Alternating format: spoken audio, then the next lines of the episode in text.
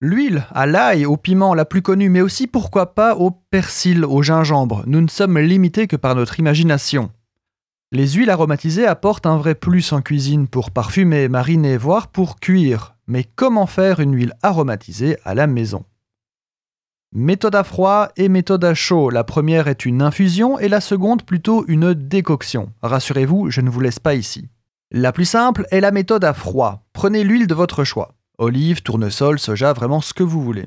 Mettez-la dans un récipient hermétique, genre bocal à stériliser, pourquoi pas, et vous y ajoutez ensuite les épices de votre choix. Alors je dis épices, mais ça peut bien sûr être des condiments, des aromates. Par contre, pour les condiments, je favoriserai la méthode à chaud, question de durabilité et de conservation, mais c'est vous qui voyez. Piment, la plus populaire dans les pizzerias, mais aussi ail, estragon, basilic, citronnelle, zeste d'agrumes, cannelle, poivre, truffe bien sûr, j'en passe et des meilleurs. Pensez à blanchir les aromates et pourquoi pas à torréfier les épices avant l'immersion.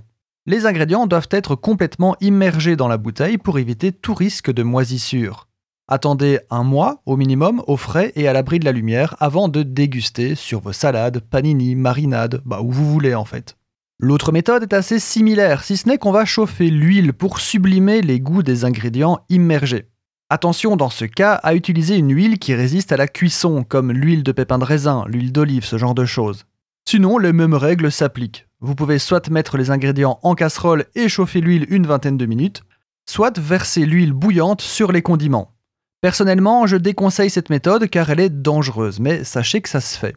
Le gros avantage de la méthode à chaud est que vous pouvez penser à cuire avec elle, et le temps de macération sera réduit d'un bon quart, donc comptez une semaine, toujours à l'abri de la lumière et au frais.